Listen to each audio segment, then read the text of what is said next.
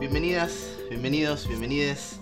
Este es un nuevo episodio de Aficionados. Mi nombre es Luciano Florio, estoy aquí con Milagros Rocielo. Hola, ¿qué tal? Me parece muy maravilloso que te hayas presentado, porque yo el capítulo anterior no me presenté. Claro, me presentaste a mí solo. Sí, eh, pero espero, yo necesito, no necesito presentación. Yo soy una Estructuras, estrella. estructuras. Hoy vamos a hablar del lenguaje, vamos a hablar específicamente de cómo determinadas expresiones artísticas, vamos a hablar de películas, de libros, vamos a hablar también un poquito de una canción, de cómo utilizan el lenguaje para contar sus historias. Ujú. Y cómo, eh, cómo es tematizado el tema del lenguaje en cada una de esas historias, digamos, la idea del lenguaje como la construcción del mundo, digamos, que es como nuestro mm, eh, pasaje para eh, hacer inteligible ese mundo. eh, y, de- y casi siempre, o sea, salvo en una de las pelis que vamos a tratar, casi siempre está tratado de manera medio como eh, lateral el tema del lenguaje, Claro. ¿no? Como un tema pequeño dentro de una historia un poco más grande. Exactamente. Bueno, vamos a hablar de Room, una película de Lenny Abramson del 2013. Vamos a hablar también. ¿Vos trajiste un libro para hablar? Sí, vamos a hablar específicamente de Ciudad de Cristal, que es uno de los tres relatos que está en el libro La trilogía de Nueva York de Paul Auster, que es uno de los más conocidos del autor, em, que el libro es del 85. Perfecto. Y tenemos también Arrival, la película de Denis Villeneuve, escrita por Eric Heiserer. Vamos a hablar un poquito más tarde de Arrival porque por la estructura, por la naturaleza del guion de Arrival, es bastante complicado hablar de su historia sin spoilearla. Así que lo vamos a dejar para el final. Escúchenos estos primeros 15 minutos si no vieron Arrival, déjennos hablarles de otras cosas, y si no vieron Arrival, después pongan pausa, les vamos a avisar.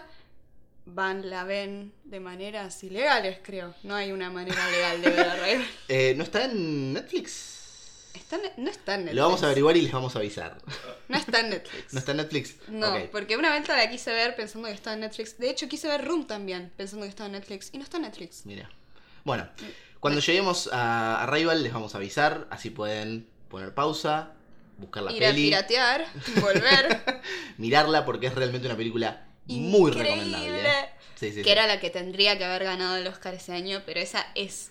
Eso es debate para otro día. Es debate para otro día. Pero sí, es una película muy, muy, muy, muy, muy recomendable. Así que altamente recomendada para que, para que la vean y vuelvan a nosotros así pueden. Pero de estos, de estas dos, eh, de esta peli y de este libro que vamos a hablar ahora, nos pueden escuchar tranquilamente que no vamos a spoilear nada mayor. Exactamente. Así que Bueno, empezamos entonces con, con Room. tranquilidad. Como comenté antes, Room es una película de Lenny Abramson, que es un director irlandés. La película está producida en Canadá. Está escrita por Emma Donoghue, que escribió el libro en el cual se basa la película también. Ella también es irlandesa.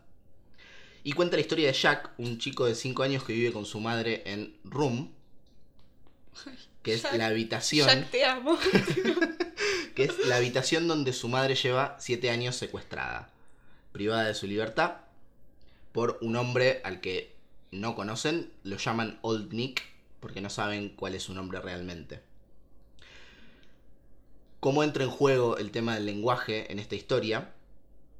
Su madre, Joy, crea para Jack una especie de realidad alternativa, ¿sí? Para justamente protegerlo de la verdad, de la realidad. Sí, aclaremos que ya dijiste, ¿no? Que tiene cinco años. Tiene cinco años, sí. Entonces, Nació- nosotros vemos desde que tiene cinco años. Claro.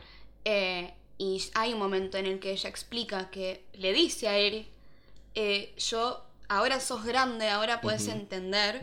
Pero antes tuve que contarte una historia. Exactamente. Porque, ¿cómo haces para explicarle a un chico que nació En secuestrado? cautiverio, En sí. iba a decir en cautiverio, pero me da Sí. muy animal. Pero igual sí, o sea, sí, es eso, sí, es esa idea.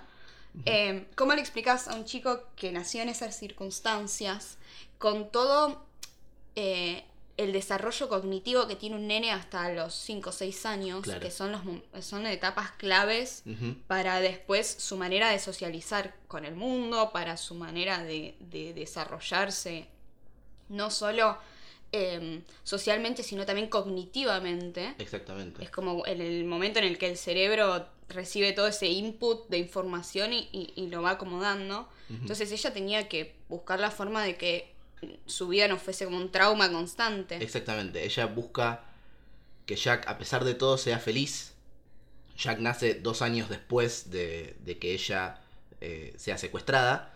Y nace ahí adentro. La única realidad para Jack, el mundo entero, es esa habitación porque de esa habitación no pueden salir. De hecho, lo que me encanta, que, bueno, eh, primero que la historia esté contada eh, desde la perspectiva de Jack. O sea, él es casi que el protagonista de la historia, a pesar de que la madre... Es el protagonista. Sí, a pesar de que la madre tiene como una, claramente una presencia súper fuerte, Claro. pero eh, hay muy pocas veces donde el punto de vista es de la madre. Sí, si vamos a la, a, la, a la explicación más técnica, si nos ponemos en técnicos, el protagonista de la historia es Jack Sí. y el personaje de la madre es un rol principal, pero no es protagonista. Pero no es protagonista porque el punto de vista es el de Jack. Exactamente. Y me eso me parece como una decisión hermosa, primero y principal, porque nos permite también ver el mundo, o sea, el mundo es Room, Sí. ver cómo él ve Room eh, como si fuese em, la realidad entera que hay Claro. para conocer. Y los primeros cinco minutos de película hay como un pequeño monólogo, digamos, de Jack, em, donde él explica que él está en room. Y lo que me encanta es que no usa artículos. No es the room. Y tiene como, em, ¿cómo se llama? No sé, por ejemplo, una lámpara o una planta. Y no es la planta o la lámpara. Es planta y lámpara porque es la única. Claro, O sea, exactamente. para él, el mundo es room. Todo lo que está afuera es outer space, digamos, Claro, el como el espacio exterior. Tienen una televisión, pero para él todo lo que es la- está en la televisión es mentira. Es falso. Exacto. Es una. En, en algunos casos es una representación de lo real. De las cosas que él puede ver. Por Sí. ejemplo, la planta. Sí.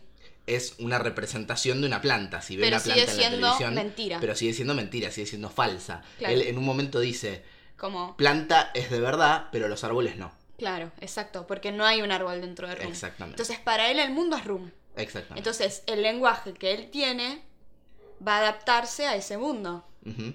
Por ende, no hay eh, artículos. Todo lo que está ahí es único e irrepetible. Claro. Eh, eso me parece como una decisión maravillosa, tipo, para entender, o sea, es como pequeños matices de cómo Jack entiende eh, el mundo. Claro. Claro, los, los domingos, según cuenta la historia, Old Nick, este señor que tiene secuestrada a, a- a Joy, que es la madre, le lleva comida, le lleva ropa, Claro, que según le explicó ella a él, la consigue de la televisión a través de magia. claro, TV Magic. Exactamente, si no, Sí. ¿cómo hace para, para conseguir todas esas cosas si afuera no hay nada?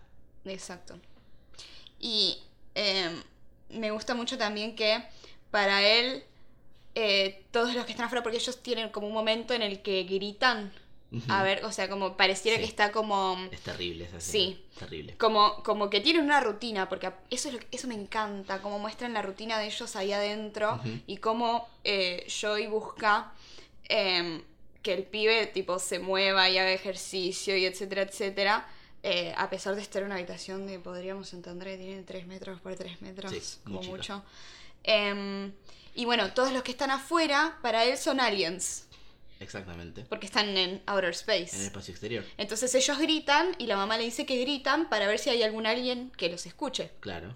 Y claro, él les dice, "N- no, ¿por qué no nos responden? ¿Por Claro. qué no responden el grito? ¿Por qué no gritan hacia nosotros? Y ella Sí. dice, porque todavía no nos escucharon. Claro, Eso te hace pensar muchísimo en la cantidad de veces que Joy habrá gritado en, en el pasado, cuando eh, quizá en los primeros años de su, sí. de su Que es un secuestro. montón, dos años estando... Porque Claro. ahora tiene con quién interactuar, tipo, tiene una conversación, tiene...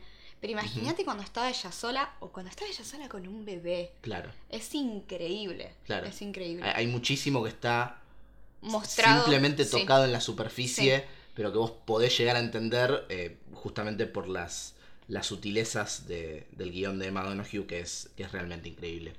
Otra cosa que me gustó mucho fue cuando ella, bueno, llega un momento, como decíamos, que ella le trata de explicar que se da cuenta de que él ya es lo suficientemente grande, ella tiene como en el, en el medio de esa, de esa estadía en Room, tiene como un día en el que ella se deprime porque se da cuenta de que nunca va a salir de ahí. Él cumple cinco años y le dice, bueno, cuando cumpla seis quiero velas en mi torta. Claro. Y ella, creo, o sea, me da la impresión a mí de que no se puede figurar estando un año más ahí adentro. Claro, porque no hay forma de que Jack entienda que la madre hace absolutamente todo lo que puede dadas las circunstancias. Claro. Jack se enoja muchísimo cuando su torta de cumpleaños, que pudieron cocinar a duras penas, no tiene vela. Claro, Porque ella le dijo, vamos a hacer una torta como las de la televisión, pero de verdad. claro, Y él dice, pero la torta de la televisión tiene velas con fuego. claro, ¿Por qué la mía no? sí. Entonces se enoja muchísimo. Y ahí es cuando ella decide que él ya es lo suficientemente grande como para contarle la verdad. Y, se la, y es, es maravillosa esa escena. Cuando Sí. le empieza a contar y le tiene que explicar. Fíjate lo que le tiene que explicar. Ella le tiene que explicar que hay algo más del otro lado de la puerta. Y él le dice, ¿qué otro lado? Claro, del otro lado de la pared. Mm, Sí, pero habla específicamente de la puerta de entrada. Pero cuando le dice que hay algo del otro lado, están hablando de Mouse, que es un ratón que Ah, una vez sí. se metió Sí, y ella lo, lo sacó. lo sacó, le, le, le revolvió un libro y quedó del otro lado de la pared. Claro. Pero claro, para él del otro lado de la pared está el Mm. espacio. Es nada, claro. Entonces es increíble como él le dice, ¿qué otro lado? El otro lado. No hay otro lado, le dice ella. Y ella dice, todas las cosas tienen dos lados. Claro. Entonces le tiene que explicar que hay una, o sea, que Room es adentro y que hay una afuera. Que hay una afuera. Porque él piensa de que Room es el afuera. Ujú. Room es el todo. Entonces, si no hay una afuera, no hay una adentro. Claro.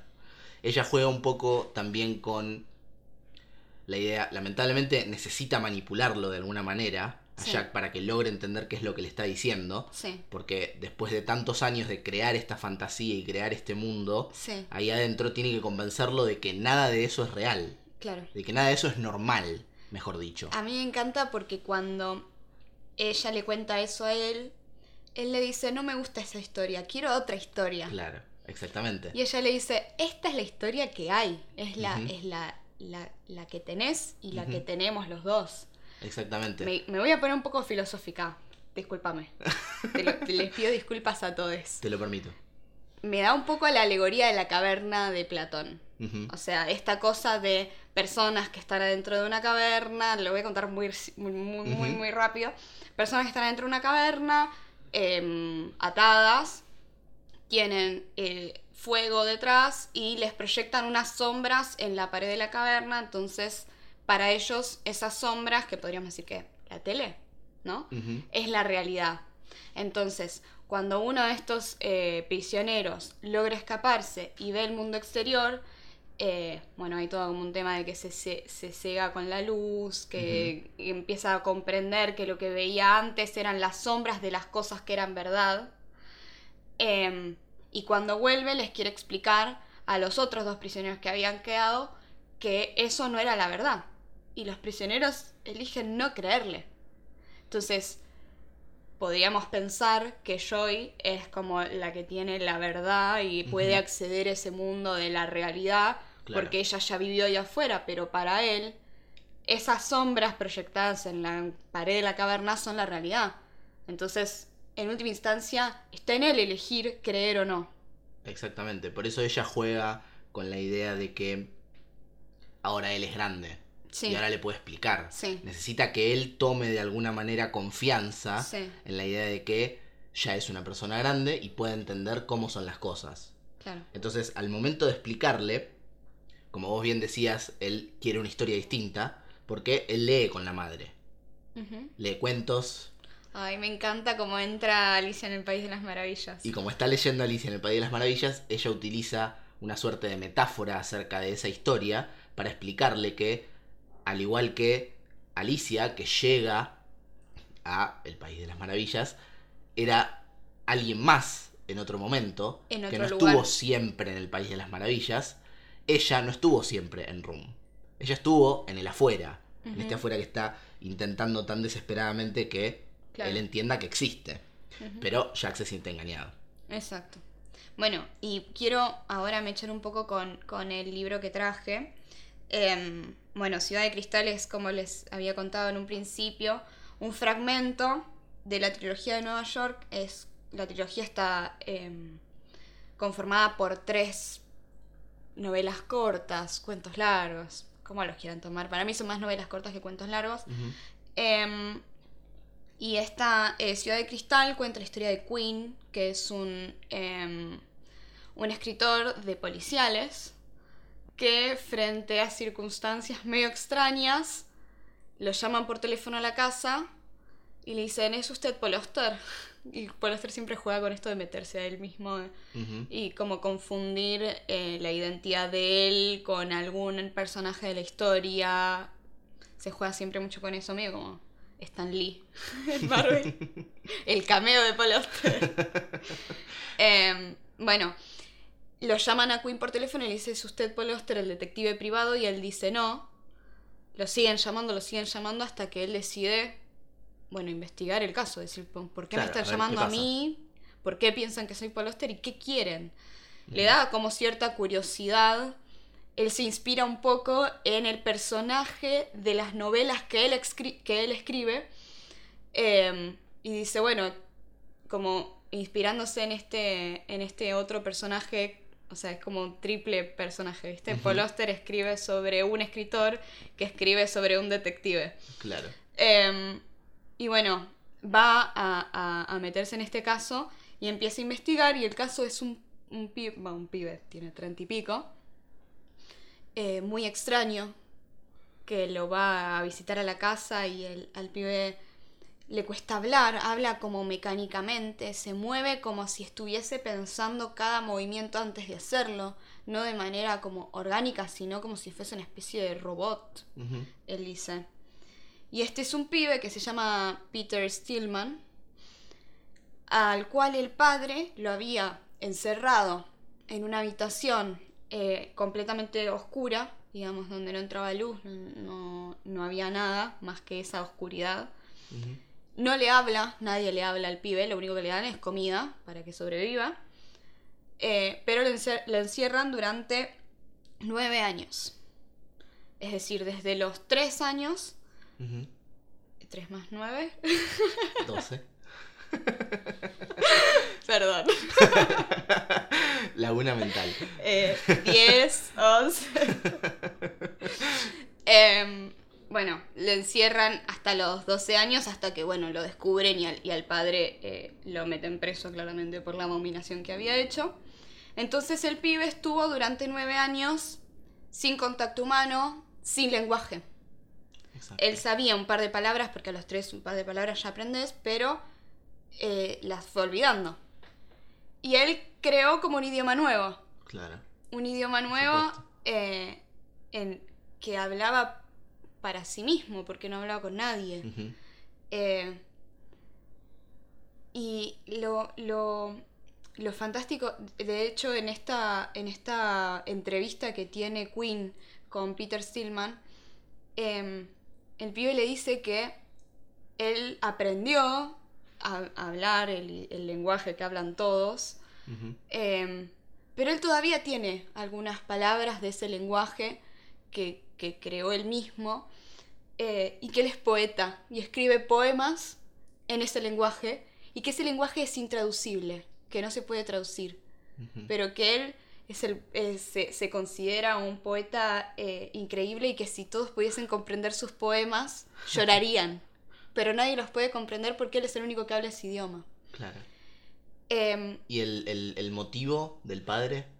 Bueno, el padre era un catedrático de Boston, tipo muy como académico, medio con un delirio místico religioso. Eh, había escrito un libro que, bueno, Queen va a buscar ese libro después cuando trata de comprender bien cómo, qué era lo que había pasado. Había escrito un libro sobre eh, el jardín del Edén y sobre la torre de Babel y cómo em, a partir de, de que Dios expulsa a Adán y a Eva del paraíso, el lenguaje que Adán había creado en ese paraíso se rompe y las cosas dejan de significar, eh, dejan de condecirse eh, nombre y cosa. Ajá. Ese vínculo entre nombre y cosa se rompe a partir de que eh, Adán y Eva son expulsados de- del jardín del Edén. Y es súper interesante como la meta teoría que está dentro de esta novelita, porque, bueno, en un momento eh, el, el problema principal es que Peter Stillman tenía miedo de que su padre, cuando salía de la cárcel, que era en esos días en los que él estaba llamando al detective, tenía miedo de que cuando el padre salía de la cárcel lo fuese a buscar y lo matara porque le había mandado un par de cartas medio, o sea, Ujú. hablando del infierno, y una cosa medio complicada. Entonces tenía miedo y necesitaba que eh, Queen lo protegiera, Sí. que Paul Auster lo protegiera. Entonces él lo que hace es, bueno, voy a investigar a este Stillman a ver qué flashó, por qué encerró a su hijo durante nueve años en una habitación. Claro. Entonces lo que él buscaba era buscar el lenguaje de Dios, el lenguaje definitivo, Ajá. ese que era similar al lenguaje que había creado Adán cuando nombró las cosas que creó Dios en el jardín del Edén. Digamos, esperaba que por intervención divina él pudiera crear un lenguaje o recibir de parte de Dios Sí. la forma de hablar. Claro, porque lo que decía es que no puede ser que Dios nos haya traído sin un lenguaje eh, natural, digamos. Exacto. Como que hay un lenguaje natural como si naciera con nosotros, como nacemos con brazos, con lenguaje. Exactamente. Porque él dice que el lenguaje que usamos hoy está roto. Y, y a- cuento un pequeño ejemplo que me parece interesante para cerrar, que es, en un momento él se lo cruza a Stillman padre, porque eh, cuando está investigando se lo cruza, y el tipo le empieza a explicar por qué él quería crear un lenguaje nuevo. Decía, por ejemplo, un paraguas es eh, una estructura de metal que tiene una tela eh, impermeable que vos lo usás para protegerte de la lluvia. Pero ¿qué pasa si el paraguas está roto y por ejemplo no tiene la tela y es solo una estructura de metal? Sigue siendo un paraguas, ¿no? O sea, su paraguas roto. Roto. Para él eso está mal, porque el paraguas, la función que tiene es protegerte de la lluvia. Y si ya no te está protegiendo de la lluvia, no es un paraguas. Claro. Si vos abrís eso y te lo pones sobre la cabeza, te vas a mojar igual. Entonces hay un problema con el lenguaje.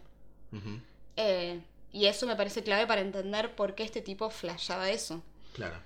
Y creo que los dos casos, tanto Room como Ciudad de Cristal, hablan sobre cómo las, eh, las circunstancias, como el entorno, eh, implica un lenguaje distinto. Exactamente. Y también en Room hay, hay un- determinado momento en el que, bueno, si habrán visto algún tráiler, si es que no vieron la película todavía, pero eh, tanto Jack como Joy logran escapar de esta este secuestro, de esta De, de Room, salen de, de Room. Room.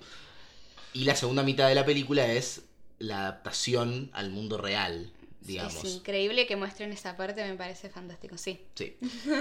Jack, que toda su vida habló con una sola persona, que es su madre, no se anima a hablar con nadie.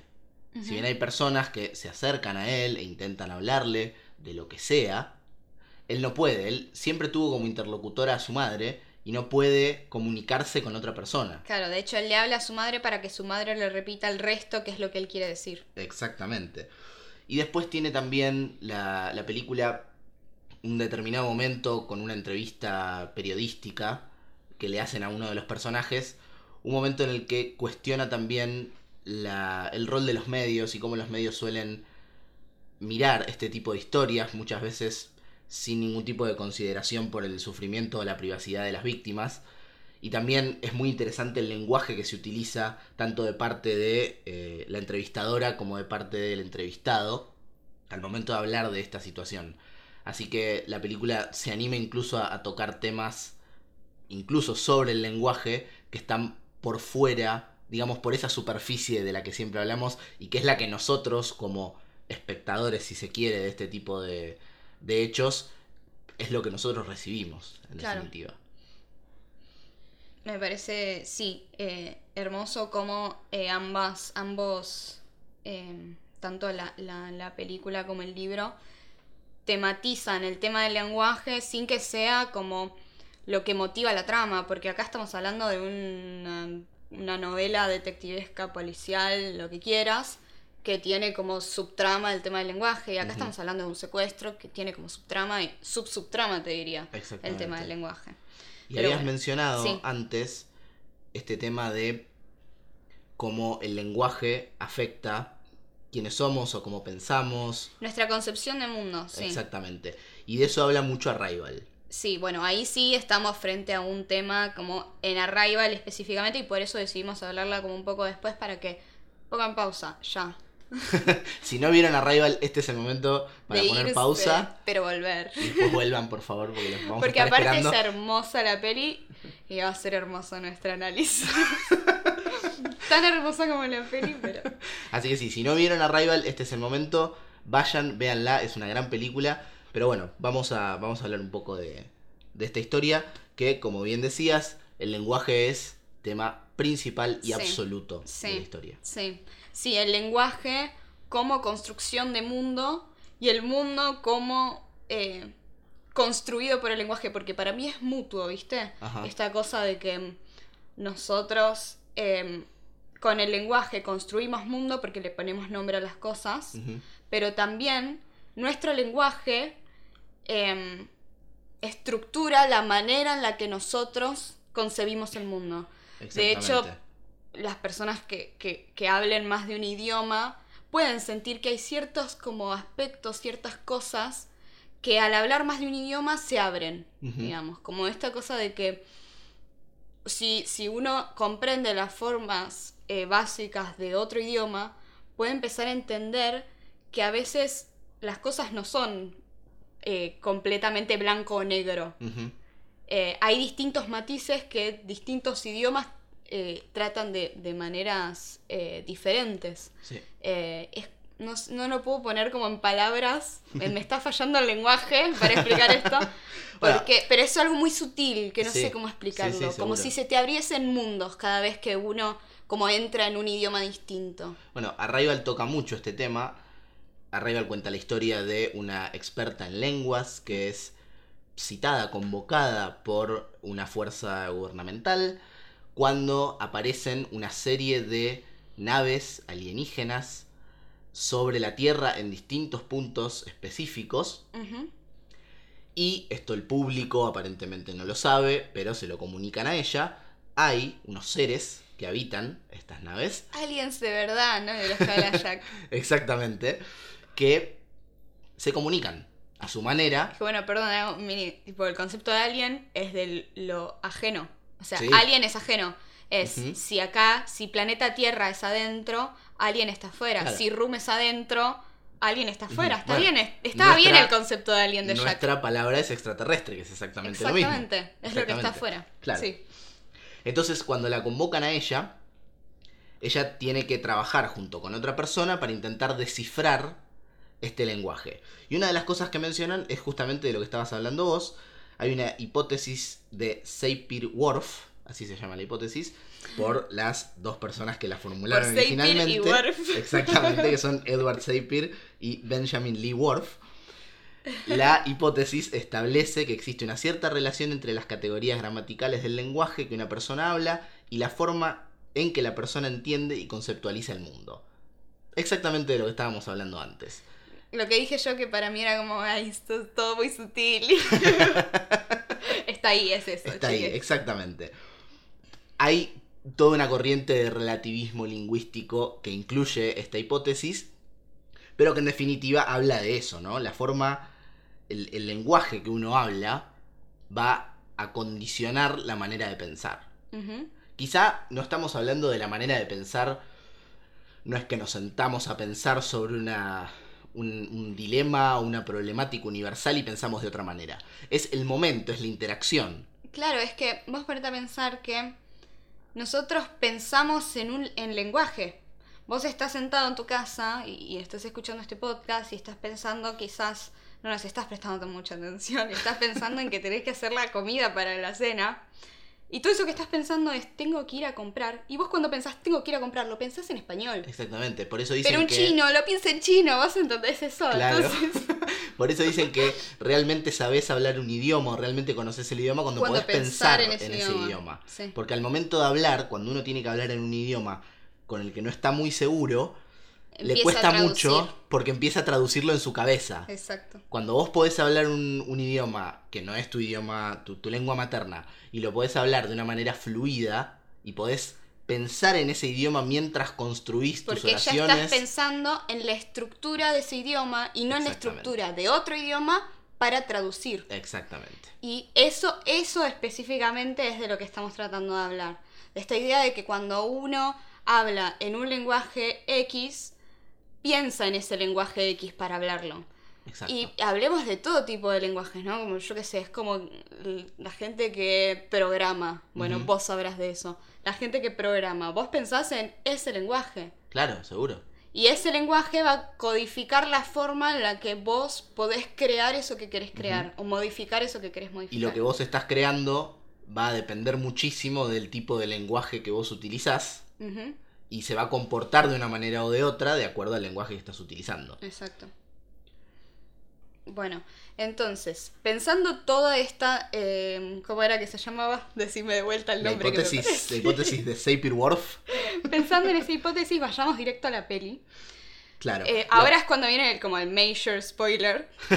Em, nos damos, eh, nos entendemos al final de la película em, que estos extraterrestres, entendemos la, la, la, la, La razón. por la cual están Claro. acá, que es para regalarles a los humanos, al, planeta Tierra, em, la forma de concebir un mundo, por ende también su lenguaje. Claro. ¿Qué, qué implicaba? A través de su lenguaje, lo que ellos pueden hacer con su forma de hablar y de pensar es percibir el tiempo de manera no lineal.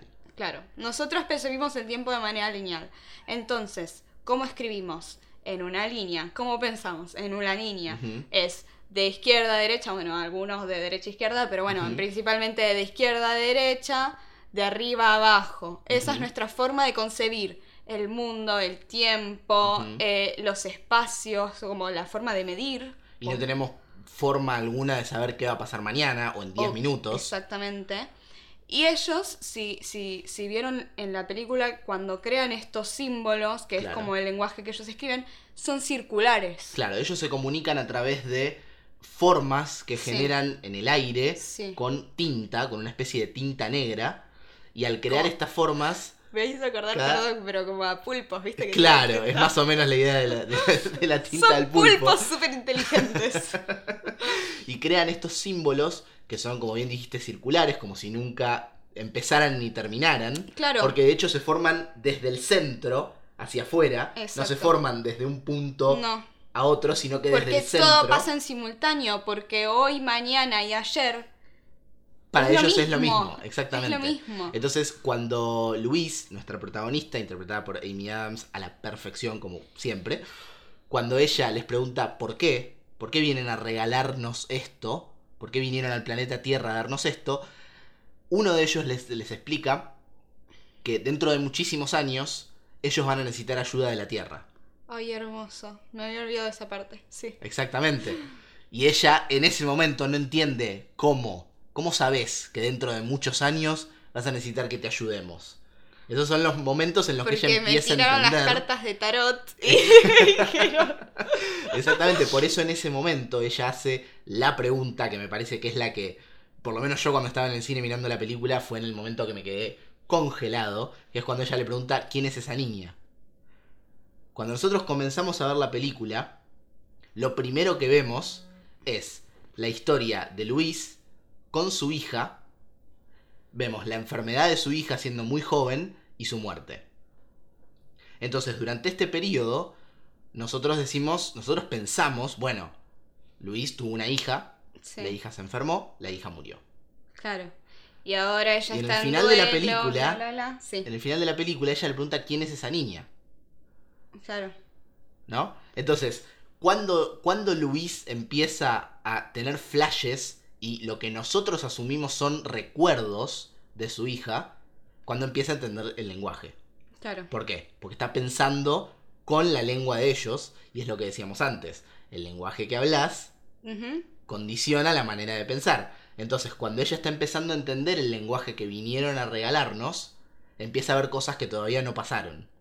Entonces, Vive presente, pasado y futuro. al mismo tiempo. Sí. Exactamente. Entonces, la película, el, el guion está estructurado de una manera que juega muchísimo con este tema también. Y el principio de la película juega un poco con el efecto Kuleshov. El efecto Kuleshov es un efecto que describió un cineasta eh, ruso que se llama Lev Kuleshov, en el cual explica que nosotros derivamos o adjudicamos sentido a una historia de acuerdo a la manera en que nos presentan las escenas. Entonces, Hitchcock, por ejemplo, explicaba este Que ahí efecto. hablamos de vuelta de otro lenguaje, el lenguaje cinematográfico. Lenguaje Y cinematográfico. cómo leemos distintos, como por ejemplo, digo, el lenguaje cinematográfico em, en idioma, por decir, eh, en idioma eh, estadounidense, es muy distinto al lenguaje cinematográfico ruso, por Sí, ejemplo. seguro. Entonces, es distinta la forma de narrar.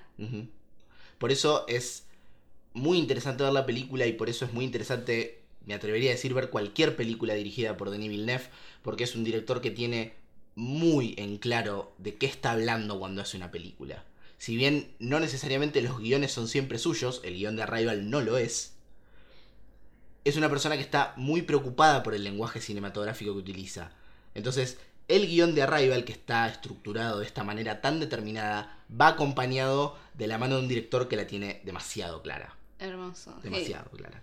que con- concluyó en esta película fantástica. Sí. Y lo que explicaba entonces eh, Hitchcock intentando explicar este efecto Kuleshov del que hablábamos antes, él lo ponía de esta manera. Vos tenés un plano general que es el de un hombre sonriendo.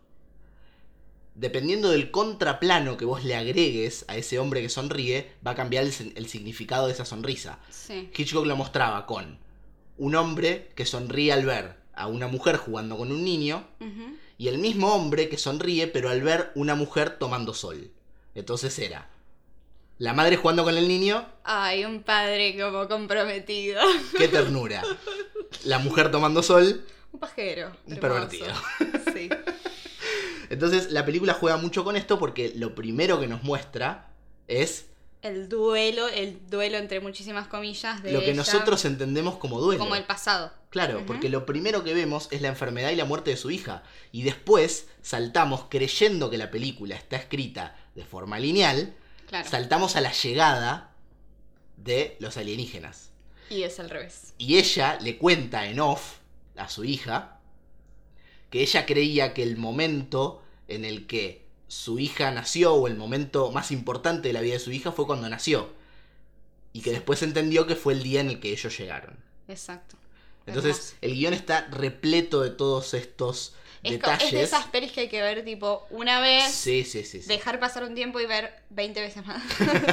Tantas veces como sea posible. Exacto. Y un pequeño detalle más es que ella junto con eh, el... ¿es- ¿Es matemático? Yo no me puedo acordar Físico. bien. Es físico. El físico que le ayuda a, a descifrar Hawkeye. este... Ah, para mí, ahora todo es Marvel.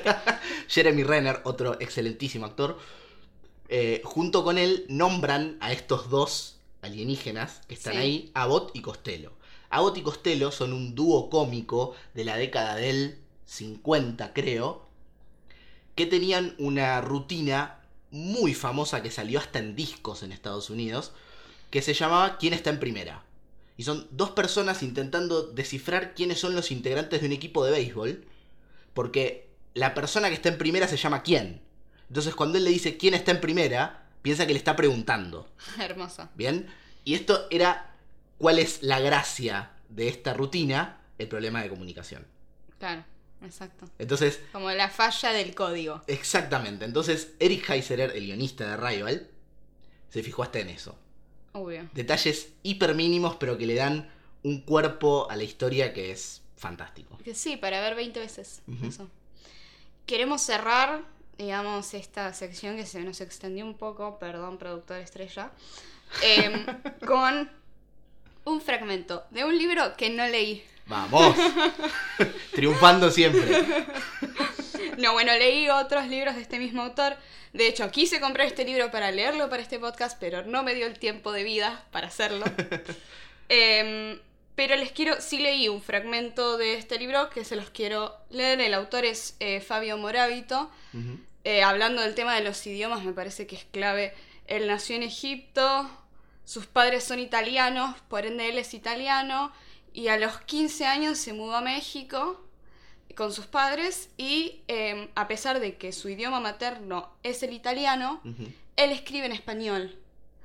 Eh, y bueno, después vivió por distintos lugares del mundo, escribió un libro desde Berlín, que ese es el, el que yo leí, que también tematiza un, poco el tema del lenguaje, del idioma en realidad, pero más, eh, nada, como un poco más lateralmente. Acá se habla específicamente de- del lenguaje y del idioma y de la escritura. El libro se llama El idioma materno y el fragmento del libro que voy a leer se llama El idioma materno. El idioma materno. Es un hueso duro de roer. Cuando se cree que por fin nos liberamos de sus palabras, sus giros sintácticos, sus modismos intraducibles a otros idiomas, y que después de tantos años de hablar, soñar, amar e injuriar en otra lengua, uno se ha emancipado de su atadura, resulta que, al igual que esas calcificaciones de materia marina que se adhieren al cuerpo de las ballenas y que semejan enormes quistes, el viejo idioma no ha desaparecido solo se ha replegado en ciertas zonas, una de las cuales, quizás la más resistente, es el llanto. No se llora secas, en abstracto, sino en el seno de una lengua concreta.